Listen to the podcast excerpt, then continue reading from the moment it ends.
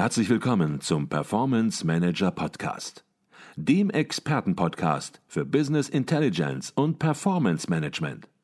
Inspirationen, Know-how und Impulse für Controller und CFOs, die noch erfolgreicher sein wollen.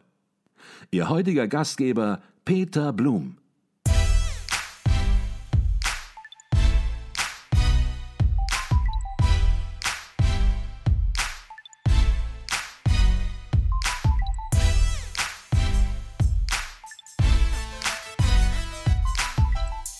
Jetzt hatten Sie eben eine Präsentationssituation angesprochen und ja, wo es auch mal vorkommen kann, ja, dass jemand nervös ist, dass jemand in gewisser Weise auch Angst hat, sogar Angst mhm. hat, vor einer Gruppe zu sprechen, mhm. zu reden.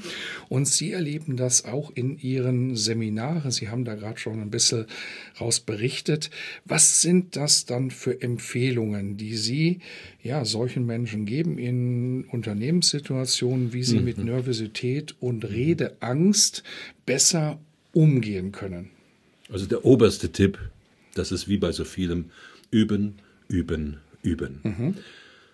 Und dann empfehle ich den Leuten beispielsweise, wenn du vor einer wichtigen Situation stehst, überleg mal aus deinem Freundeskreis fünf, sechs Leute, die dir ordentliches Feedback geben. Mhm. Was dir auch nicht wehtut, weil die es ja ehrlich mit dir meinen. Und die lädst du zu einem italienischen Abend ein. Es gibt da wie immer die Super del Casa, es gibt einen Installatamista, dann gibt es ein ähm, wie nenne ich das immer, dieses Lasagne hausgemacht. Und dann müssen die sich schon ihre Lefzen abtropfen, weil die wissen, jetzt als Krönung kommt das Tiramisu. Aber bevor das kommt, sagen sie, ich weiß schon, was bei euch im Kopf rumgeht. Ihr denkt wieder nur weiter ans Essen. Einen schönen Espresso und Tiramisu. Aber das müsst ihr jetzt erstmal verdienen. Mhm. Denn jetzt bekommt ihr meinen neuesten Vortrag und im Seminar nenne ich das immer die äh, deutsche Kartoffelkunst im paraguayischen Mutterboden, weil ich auch noch in Paraguay arbeite, ist da mal, so ein Thema bei raus geworden. So, ihr seid heute diejenigen, ihr habt die Weltpremiere meines neuesten Vortrags und ich möchte von euch hinterher ein Feedback haben. Mhm. So, und dann kriegen Sie das Feedback. Was ist dabei gelaufen? Sie haben Ihren Vortrag vorbereitet, Sie haben den vor Testpublikum vorgetragen, Sie wissen, wie sich das anhört und sie kriegen ein erstes Feedback von den Leuten, die sagen, also Lachmann, damit komische Erde, die du da nimmst, das habe ich überhaupt nicht verstanden. Und warum heißt das jetzt paraguayische Kartoffelkunst? Und, und, und, und, jetzt kommen plötzlich Rückfragen. Für mich bedeutet das, jetzt kann ich nochmal schleifen.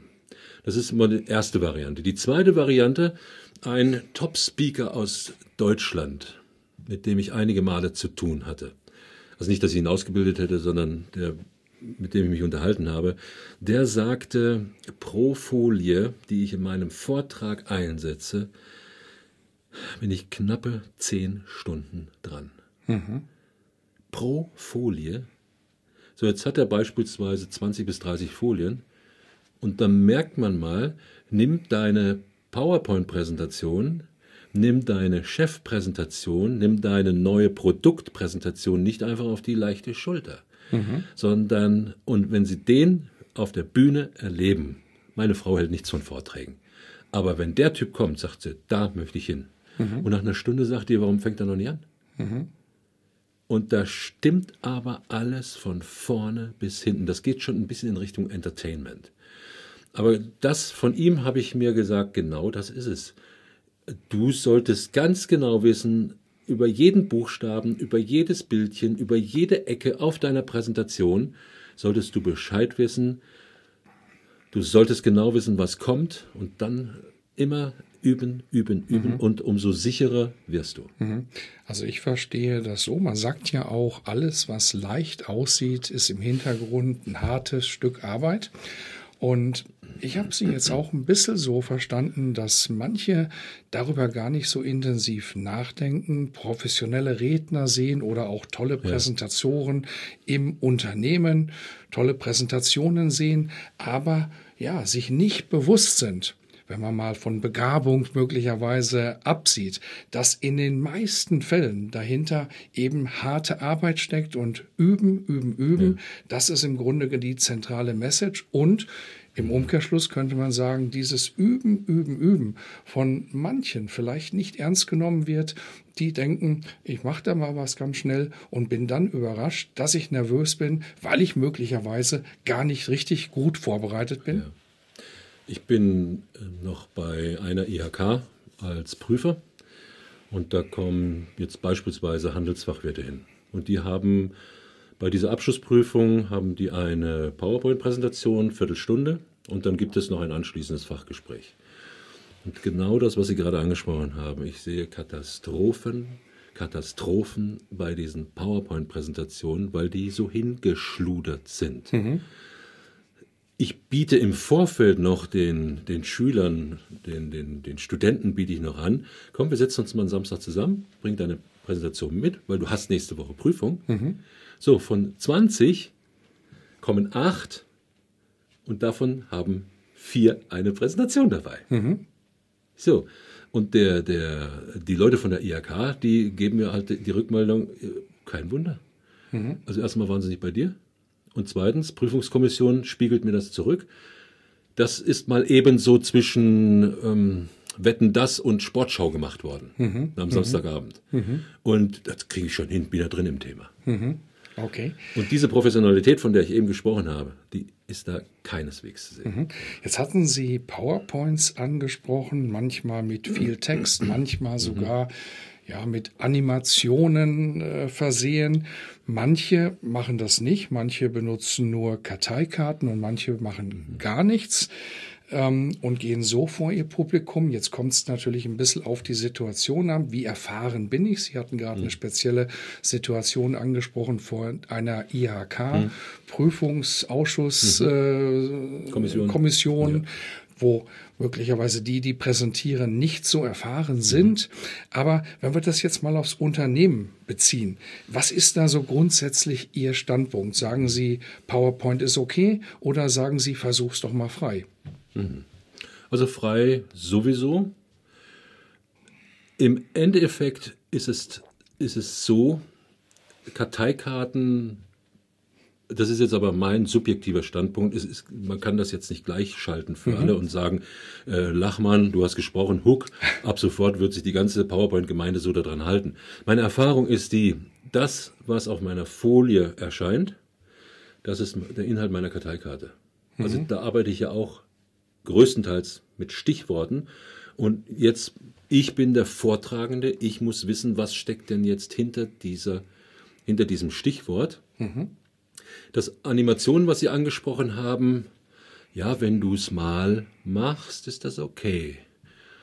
Also als ich komme ja noch aus der Zeit der Folien. Und mhm. dann, dann gab es noch Flip-Frames, da konnte man die Folien reinschieben und dann waren unten und oben zwei weiße Papierbalken, da konnte man noch äh, sich so, wie man heute im Notizbild bei PowerPoint hat, konnte man mhm. sich da noch was draufschreiben. Dann fing es Farbe an mit Ausdrucken und dann kam PowerPoint. Und jetzt dachte ich, jetzt, jetzt ist Präsentieren das Goldene vom Ei, denn hier hast du Effekte und dann habe ich am Anfang habe ich angefangen, die Buchstaben kamen von oben nach unten ganz langsam runtergerollt. Dann kamen Sätze von links nach rechts eingeflogen, von rechts nach links. Dann gab es eine Explosion, alle Buchstaben waren weg. Und die Leute haben mir gesagt, Lachmann, was machst du mit uns? Bitte, bitte, hör auf damit. So, und lerne ja auch, ich lerne ja auch, ich übe ja auch, ich übe ja auch. Heute ist es so, Animation keine mehr, mhm. Karteikarten keine mehr. Und wir sind in einer bildorientierten Welt momentan. Ich komme aus einer anderen Welt, ich komme aus, mehr aus der textbasierten Welt, aber die bildorientierte Welt, das wird auch zukünftig so bleiben. Deswegen, es gibt so viele gute Bildbibliotheken, dann hol dir das passende Bild heraus, wirf's an die Wand, vielleicht machst du gar keinen Text dabei. Also ich hatte in einem Seminar einen dabei, das, das denkt mir bis heute, das war so gut. Er hat nur mit Bildern gearbeitet, aber es hat sowas von gut gepasst zu dem, was er auch gesagt hat. Mhm. Und dann gibt es halt im Gegenzug gibt's die Leute, die schreiben ihre Romane darunter, drehen sich dann auch noch zur Leinwand um und lesen mir vor. Nach der zweiten Folie frage ich dann, hast du mir das auch als Kopie? Weil dann kann ich, dann muss ich nicht die ganze Zeit nach vorne schauen und äh, kann das hier am mitlesen. Also das ist äh, so ein No-Go, mhm. äh, was man nicht machen sollte.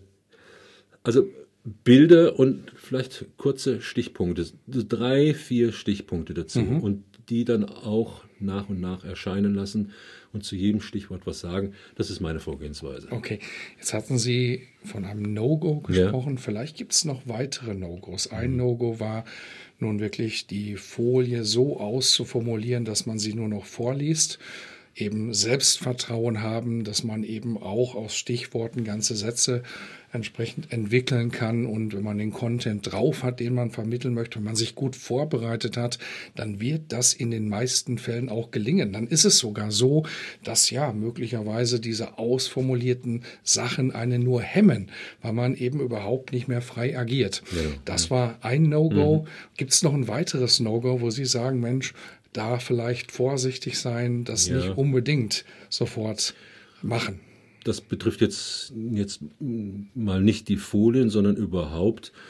Ich fange an und ich habe mich hoffentlich gut dahingehend vorbereitet, dass ich die Technik abgestimmt habe. Mhm. Also das ist auch ab und zu, was ich feststelle, dann stimmt da der Ton nicht, mhm. äh, dann läuft das Filmchen nicht und, und, und, und, und. Das sind alles Sachen, die mache ich ein bis zwei Stunden vorher. Also das gehört auch dazu, um sicher präsentieren zu können. Mhm. Dann hatte ich gerade gesagt, diese, wenn ich mit Stichworten arbeite und zum Beispiel rechts neben das Bild diese Stichworte setze, bitte darauf achten, dass die Farben so abgestimmt sind, dass jetzt nicht ein dunkelblauer Hintergrund und ein etwas helleres Blau als Schriftzug dann da reinkommt. Mhm. Denn dann brauchen wir wieder diese, am besten eine Nachtbrille oder was weiß ich, um das jetzt genau entziffern zu können. Es hängt manchmal auch mit dem Beamer zusammen, auch das habe ich schon festgestellt, dass man da Schriften hat, die sind plötzlich ausgefranselt. Also gute Sichtbarkeit, wenn es ein heller Untergrund ist, dann nehme ich am besten immer schwarz, mhm. schöne tiefschwarze Schrift. So, und ich lasse auch immer nur ein Stichwort erscheinen. Mhm. Es gibt welche, die sagen, nee, nee, nee, nee, nee, komm, der soll schon mal wissen, was alles auf ihn zukommt, macht fünf Stichworte auf einmal runter. Was ich festgestellt habe, jetzt befasse ich mich aber mit diesen fünf Stichworten, die mir da auf einmal präsentiert werden. Ich höre aber nicht mehr zu, was er sagt mhm. oder sie. Und deswegen eins nach dem anderen, legt mir dahin und dann kann ich das verdauen und kann das mitbekommen. Dann gibt es auch noch die, die da stecken wir vielleicht größtenteils alle drin hinter der Gefahr, nämlich Folienschlachten zu machen. Mhm. Und hier ist absolut dieses Sprichwort weniger ist mehr. Mhm. Also lieber mach weniger Folien und bleib bei einer Folie mehr stehen, vielleicht die auch mal auf schwarz schalten und dann in den Vordergrund treten. Und das ist die nächste Geschichte. PowerPoint ist kein Ersatz für mich. Technik ist kein Ersatz für den Redner. Es ist immer nur Unterstützung. Mhm. Und es gibt so in der, in der Fachliteratur gibt es so den Ausspruch, er versteckt sich gern hinter der Technik. Das bedeutet also, er schiebt das PowerPoint sehr nach vorne und äh, also dass der Redner oder die Rednerin nicht noch hinter die Leinwand geht und dann ihre Rede hält, das ist dann noch alles. Mhm. Jetzt haben wir über PowerPoint gesprochen und über No-Gos, Präsentations-No-Gos. Gibt es eigentlich auch, und Sie sind ja Rhetorik Profi gibt es auch rhetorische No-Gos, also ja, No-Gos, die im Redner, im Präsentator begründet liegen, die ja sofort dazu führen, dass er eine gewisse Wirkung, die er vielleicht nicht erzielen möchte, in Richtung Publikum erzielt. Gibt es da so ein, zwei Punkte, wo Sie sagen, Achtung, das ist rhetorisch nicht unbedingt geschickt? Mhm. Das fängt schon an beim Anfang. Also kommen Leute auf die Bühne und während sie auf die Bühne kommen, so, meine sehr verehrten Damen und Herren, schön, dass Sie alle da sind. Meine Empfehlung ist, erschlag nicht deine Zuhörerinnen und Zuhörer, sondern komm erstmal langsam auf die Bühne und dann mach mal einen Blick über das Publikum und wieder zurück. Ich habe das vor kurzem bei einer, bei einer Seminarteilnehmerin in einem ganz anderen Seminar mhm. entdeckt. Ich saß bei den Teilnehmern dabei und sie hatte sich vorgestellt und genau so hat sie es gemacht. Also hat irgendwo anders hat sie das genauso gelernt, aber ich habe mal gemerkt, was ist das für eine Wirkung? Jetzt habe ich mal die Möglichkeit, diese Person erstmal anzuschauen und die schaut auch mich an. Also es ist so ein stiller Akt der Höflichkeit, der Begrüßung. Dann da reite ich auf den Seminaren auch immer drauf rum, das sind diese ähm, Äh, eigentlich sollte ich abnehmen. Äh, also die Leute, ich, ich, im Seminar sitze ich immer hinten und mache Strichliste bei Ä mhm. und bei eigentlich oder was jetzt auch ganz modern ist, ist das Wörtchen genau. Also ich habe mit einer Dame an einer Rezeption zu tun und die ist unschlagbar. Ist eine, junge Frau, bildhübsch, die macht einen tollen Job. Mhm. dann rufe ich bei an, also Frau so und so, äh, Siegfried Lachmann, und ich wollte das nochmal durchsprechen mit Ihnen. Ja, genau. Ähm, ja, genau. Und also auch da können Sie eine Strichliste machen.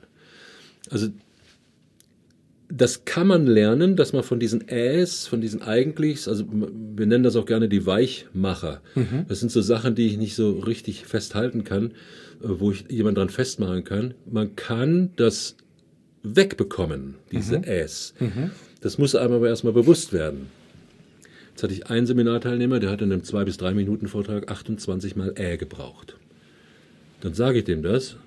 Ach, Nachmann, du hast nichts anderes zu tun da hinten, du machst da deine Striche, aber ich sag, weißt du, meine Kamera hat einen Vorzug, sie lügt nicht. Mhm. Jetzt schauen wir uns das mal an. Der ist bald umgekippt. Ich sag, das ist mir überhaupt nicht klar geworden, dass ich, dass ich so oft dieses Äh benutze. So, das ist ja nur so, so ein Lückenfüller, vielleicht weil uns das Schweigen peinlich ist im Moment oder wir wissen wirklich nicht weiter. Und der hat das trainiert und trainiert und trainiert und es geht sehr viel über Pausen. Also bewusst eine Pause setzen, schweigen und dann weiterreden. Mhm. Aber auch das ist wieder üben, üben, üben. Mhm. Und im Unternehmen kann es vielleicht auch sehr sinnvoll sein, wenn eine Vertrauensbasis da ist, mhm. natürlich sich Feedback zu geben. Ja. Häufig wird das ja falsch verstanden. Ich sage, hey, du hast jetzt hier 26 Mal in fünf Minuten ja. äh gesagt. Derjenige der fühlt sich dann möglicherweise angegriffen, fühlt sich unsicher.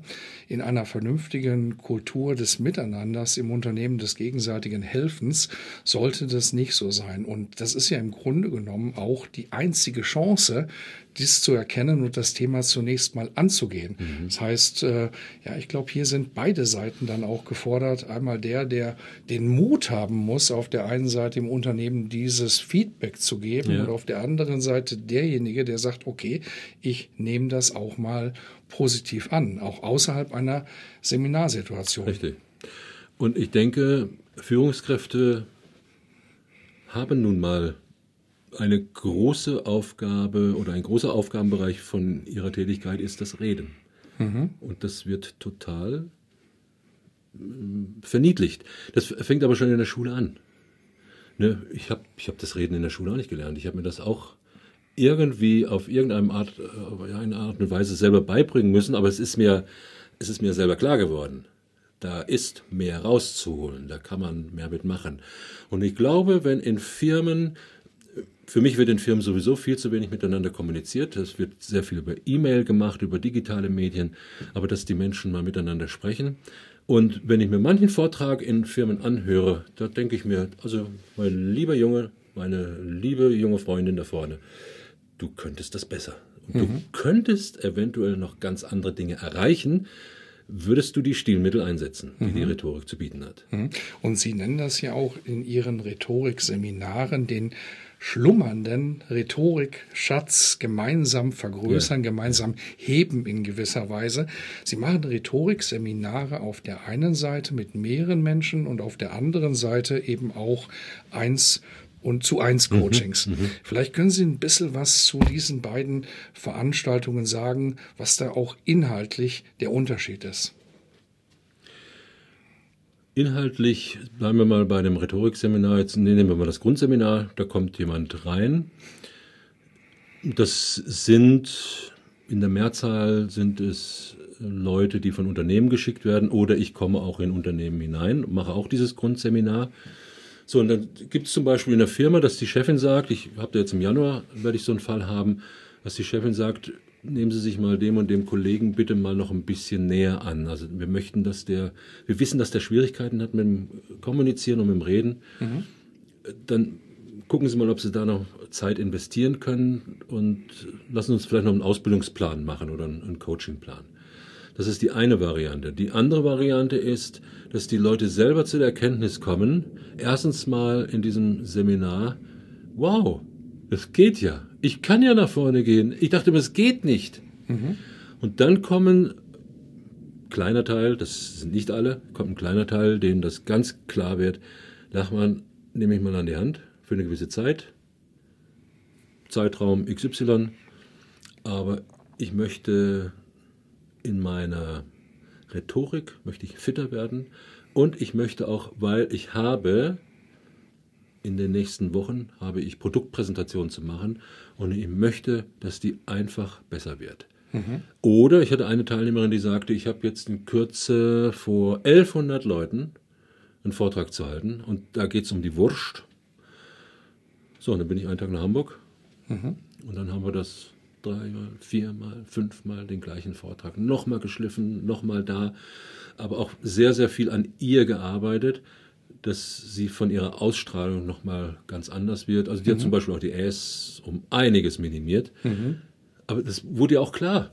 Ne? Den Leuten dieses Bewusstmachen, auch dieses Bewusstmachen, wie bewege ich mich auf der Bühne, das ist etwas, was ich von vornherein sage. Ich wünsche mir, dass sie ein Gefühl dafür bekommen, wie sie sich hier vorne geben, was hier vorne passiert.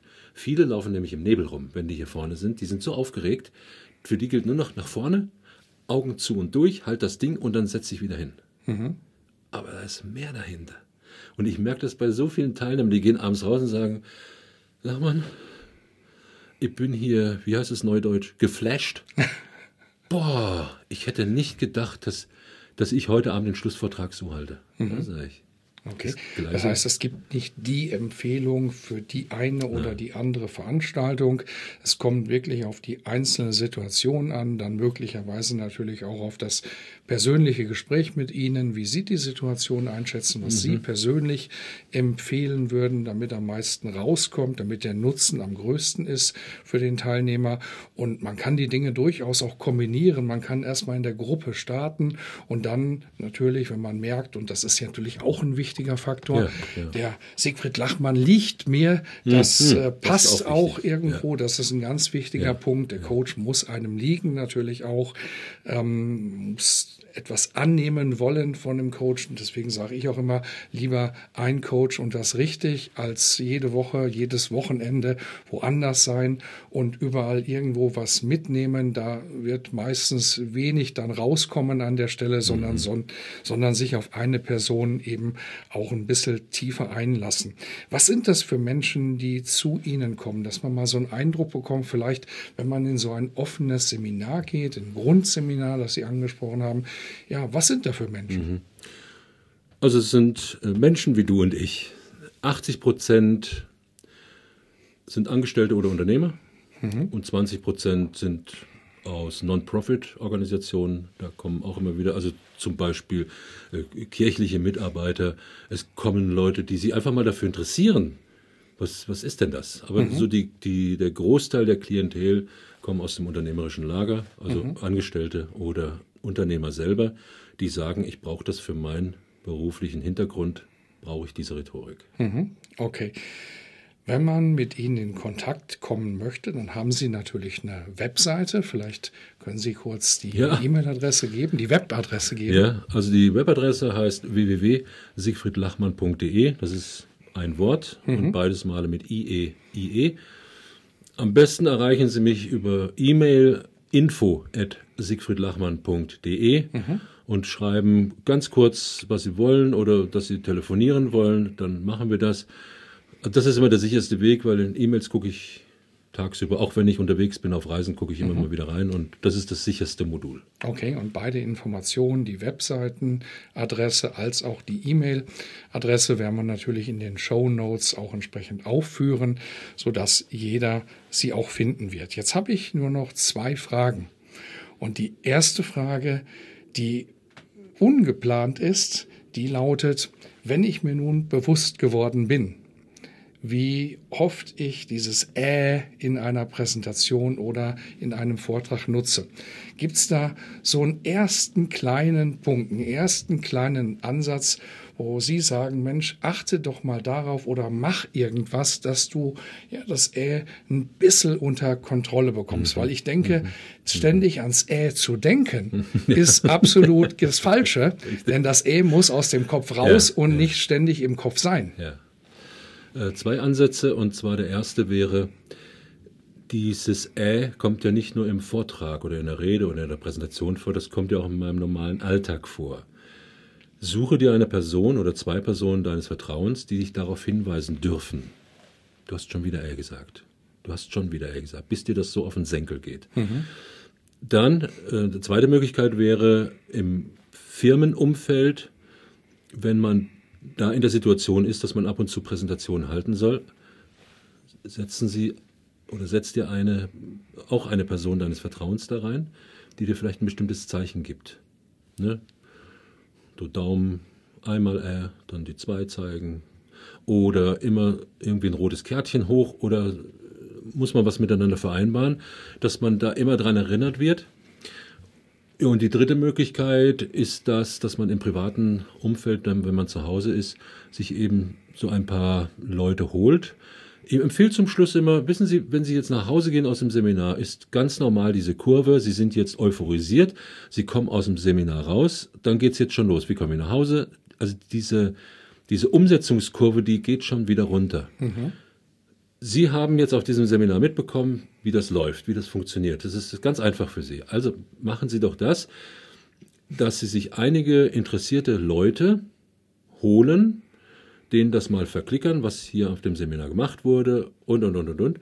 Und dann treffen sie sich einmal im Monat für einen Abend, irgendwo in einem Nebenzimmer von einem Gasthof. Ich war mhm. in einem Unternehmen, hatte zwölf Auszubildende an diesem Tag und die haben hinterher einen betriebsinternen Rhetorikclub gegründet und haben genau das umgesetzt, weil sie gesagt haben, wir wissen, dass das wieder verwässert, das, was sie uns heute beigebracht haben. Also machen wir genau das, was wir heute den ganzen Tag gemacht haben, wir zwölf treffen uns, kommt vielleicht nur acht oder was, zwei müssen sich immer vorbereiten und dann halten die einen Vortrag und dann gehen wir in die Feedbackrunde. Mhm. Genau das ist mhm. es. Und da kriegst du auch deine Äs um den Kopf mhm. geschmissen. Also auch hier gilt wieder üben, üben, üben, üben. Und, und vielleicht darf man das auch sagen, ein Ä ist natürlich auch nicht schlimm, solange es nicht 27 Mal in fünf Minuten vorkommt, dann ist es auch nicht schlimm, aber es wird ein bisschen anstrengend, ja, für den Zuhörer und es ist vielleicht auch ein bisschen schwieriger, seine Message rüberzubringen, ja, weil ja. natürlich die Zuhörer eben im Umkehrschluss dadurch ja. so abgelenkt werden durch das ständige Äh, dass sie halt auf die Kernmessage gar nicht mehr achten können. Habe ich das richtig verstanden? Absolut richtig wir sind alles Menschen und wir haben alle unsere Macken und wir haben alle unsere Äs. Wenn da mal in, in so einer Präsentation, wenn da mal drei, vier Äs vorkommen, da, reißt, da würde ich nie einem den Kopf abreißen. Mir geht es nur um die Menge. Mhm. Und wenn ich halt diese 30 Äs in einer Präsentation statt drei nehme, dann kratzt das an ihre Expertise. Dann mhm. überlege ich mir, warum macht er jetzt laufen dieses Ä? Also das Ä wird jetzt abendfüllend. Mhm irgendwo kommt mal bei mir der Punkt, dass ich sage, nee, nehme ich dir jetzt nicht mehr ab. Okay. Ja.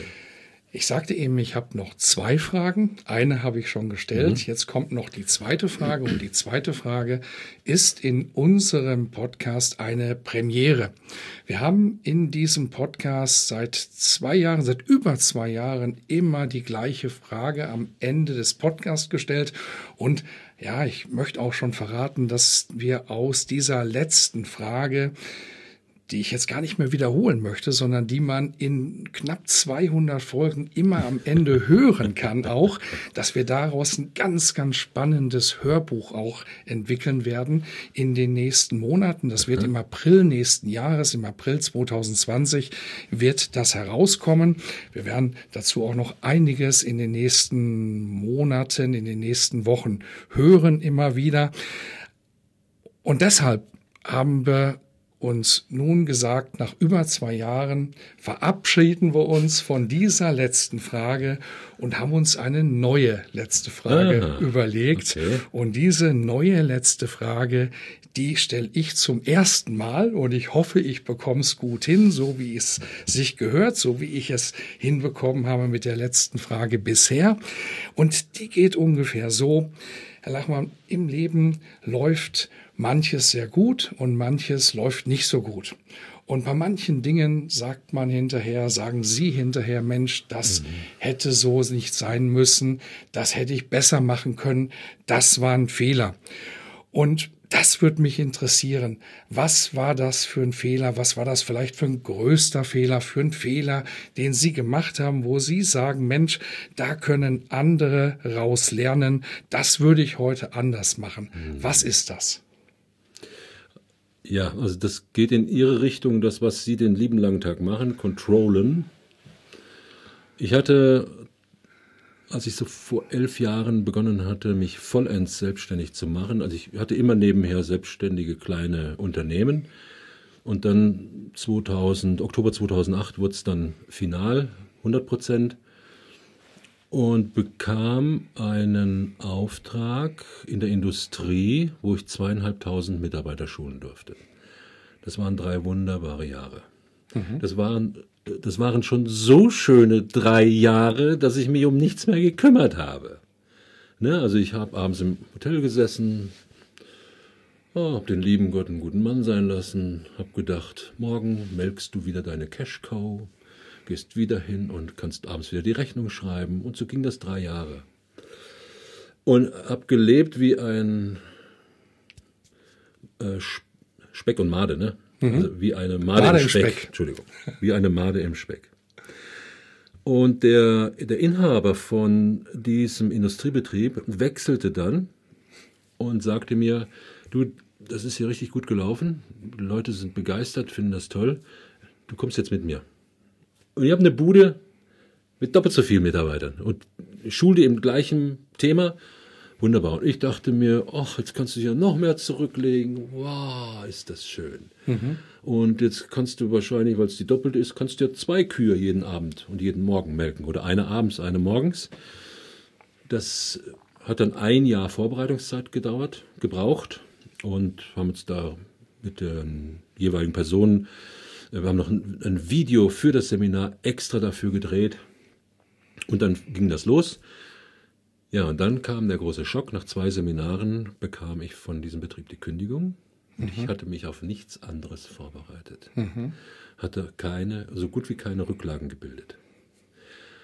Ähm, das war eine Krise, das war meine, meine schlimmste Krise, die ich bisher jemals hatte. Aber ich bin immer dankbar für Krisen. Mhm. Weil aus Krisen kommt man geläutert heraus und lernt. So, und ich würde genau das nicht mehr machen, nämlich leben wie die Made im Speck, Rücklagenbildung und laufend controllen, controllen, controllen. Was läuft hier ab?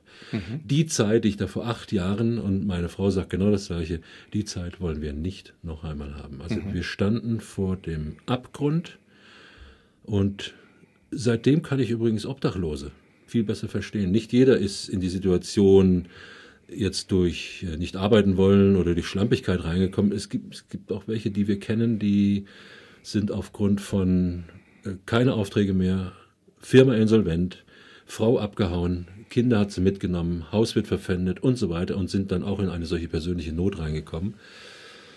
Also davor kann ich vor allen Dingen auch die richtig gestählten, muskelorientierten Jungunternehmer, so Start-ups, die sagen, und jetzt werden wir die Welt nicht nur neu erfinden, wir werden sie versetzen und andersrum drehen, kann ich nur empfehlen, denken Sie immer an die Kontrolle. Was, mhm. ist, was ist wo auf welchem Konto, wo sind Barmittel, wo sind Rücklagen, was ist bei Investitionen, was ist, wenn einer krank wird, was ist, wenn einer ausfällt, all diese Fragen. Mhm. Herr Lachmann, herzlichen Dank für diese wirklich sehr persönliche Antwort. Gerne. Heute sind Sie sehr erfolgreich und das ist auch gut so. Ja. Und ich bedanke mich für diesen spannenden Podcast. Dankeschön auch Ihnen. Weiterhin viel Erfolg. Herzlichen Dank.